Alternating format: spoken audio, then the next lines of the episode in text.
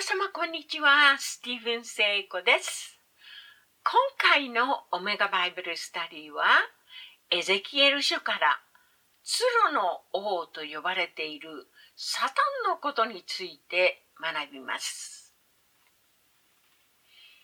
黙示録21章1節で、もはや海はないの御言葉がどうして書かれているのか。前回は神学者たちの一つの考えを学びました。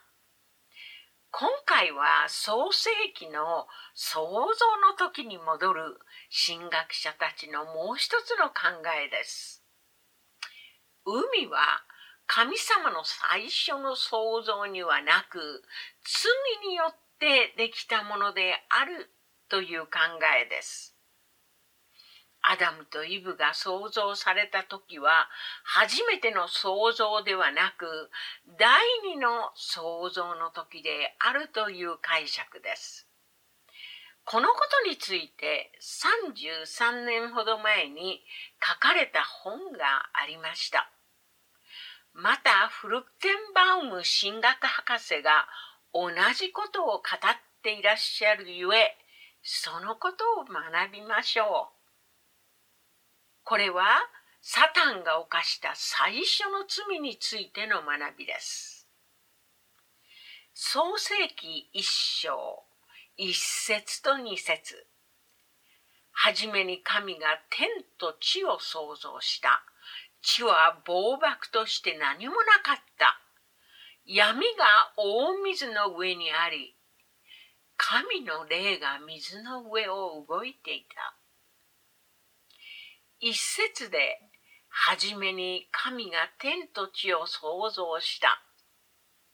よく知られている御言葉ですが、この後、何事が起こったのか、創世記には書かれていません。この一節と二節の間に、どれほどの年月が過ぎているのかわかりません。イザヤ書45章18節に天を創造した方すなわち神地を片作りこれを仕上げた方すなわちこれを固く立てた方これを暴漠としたものに創造せず人の住処にこれを形作った方。誠にこの主がこう仰せられる。私が主である。他にはいない。この御言葉によりますと、創世記一章二節の地は暴漠として何もなかったという言葉は神様が創造なさった時の姿ではないことがわかります。神様は暴漠としたものを想像なさいませんでした。暴漠とした状態は何事かが起こったことを表していると解釈します。黙示録21章1節で、もはや海はないという御言葉は最高の勝利を得て喜びに包められた時に語られた御言葉です。創世記一章二節で闇が大水の上にあり神の霊が水の上を動いていたと言って暴漠の状態を語っていますから地は闇と大水に覆われていたのです。最初に創造されたのは美と賛美の賜物を持ったケルブだと考えられます。彼が最初に罪を犯したサタンです。エゼキエル書にツロの君主とツロの王の二人のことが記されています。28章2節で人間であるツロの君主はサタンの霊に取りつかれて高ぶり、私は神だ。海の真ん中で神の座についていると言っています。ツロは現在のレバノンでヒズボラが支配しているところです。フェネキアの地にあったツロは海を通じて商業が発展したところでした。エゼキエル書27章3節で、ツロに対して多くの島々の民と取引するものよと語られています。裕福で力があり、高ぶっていました。ネブカザル王はツロを攻撃しましたが、勝利を得て破壊するまで13年もの期間がかかっています。それほどにツロは強かったのです。その後、ツロは再建されましたが、敵に攻撃されないように島をツロの町にしました。裕福で強く島なので敵が襲ってこないと思って高ぶっていました。アレキサンドロス大王がツロを攻めるため、フェネキアの大陸とツロの島をつなげるため埋め立てをして破壊しました。ツロの君主とは人間を表しています。ツロの王と呼ばれているのはサタンのことです。エゼキエル書28章12節から登場します。エゼキエル書28章12節と13節人の子よ、ツロの王について愛歌を唱えて彼に言え。神である主はこうおせられる。あなたは全くものの典型であって、知恵に満ち美の極みであった。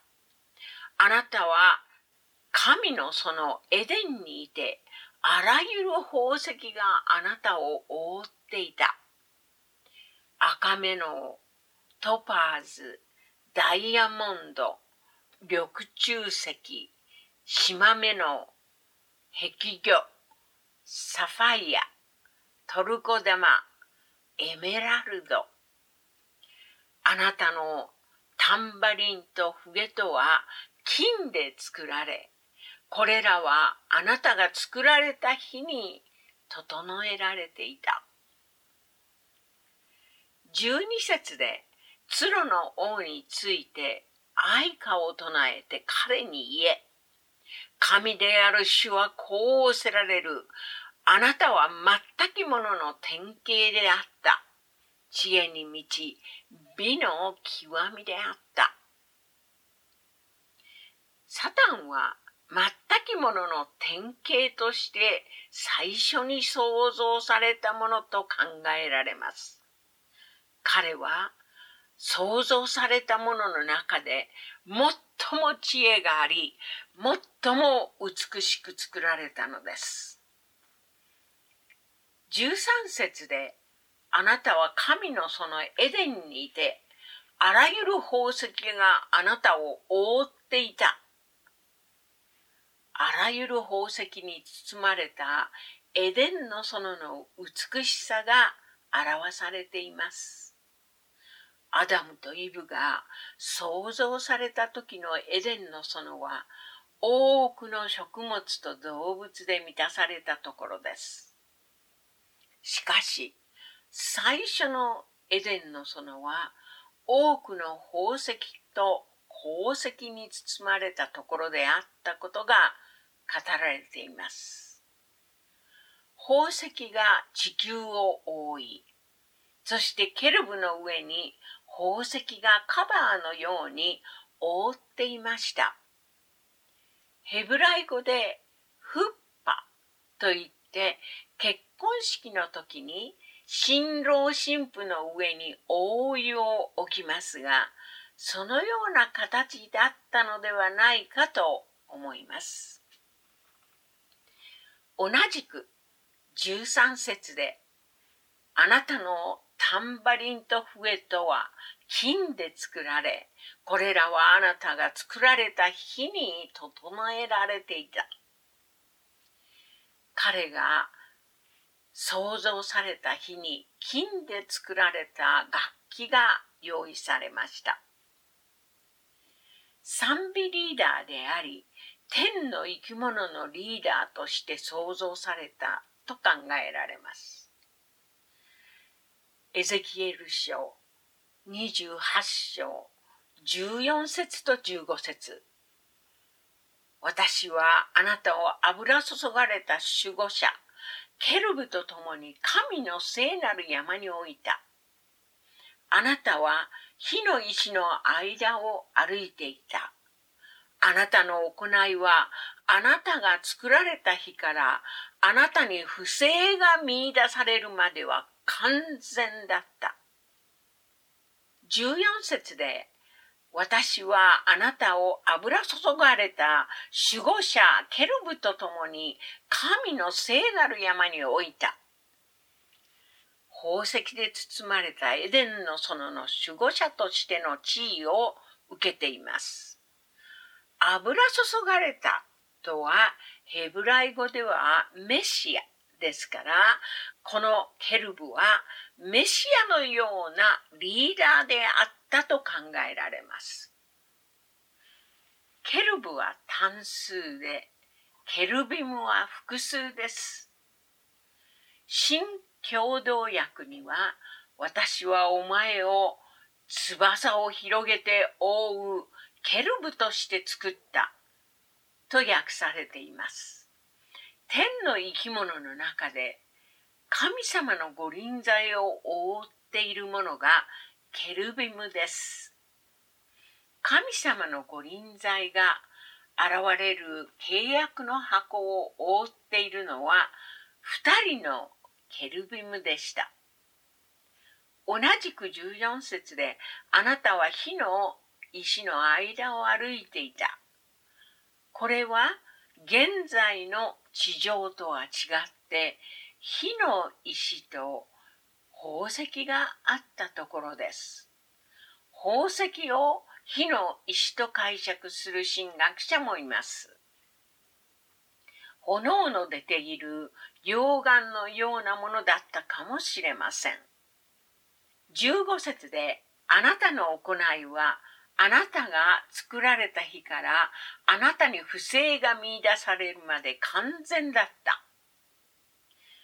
彼は最高のタレントの持ち主で神様のご臨在なさるエデンの園で賛美によって彼のリーダーシップが最高に栄えていたと考えられます。彼は完全に作られました。人間で完全に作られたのはアダムとイブだけです。彼は人間ではなく天の生き物ケルブです。エゼキエル書28章16節あなたの商いが繁盛すると、あなたのうちに暴虐が満ち、あなたは罪を犯した。そこで私はあなたを汚れた者として神の山から追い出し、守護者ケルブが火の石の間からあなたを消え失せさせた。あなたの商いが繁盛するとあなたの上に暴虐が満ち、あなたは罪を犯した。賛美があまりにも豪華で美しいゆえ、高ぶって罪を犯しました。私はあなたを汚れた者として神の山から追い出し、守護者ケルブが火の石の間からあなたを消え失せさせた。新共同訳には、私はお前を神の山から追い出し、翼で覆うケルブであるお前を火の石の間から滅ぼしたと訳されています。神様の山から追い出され、美しい鉱山で満たされ、宝石に包まれていたエデンの園から追い出されました。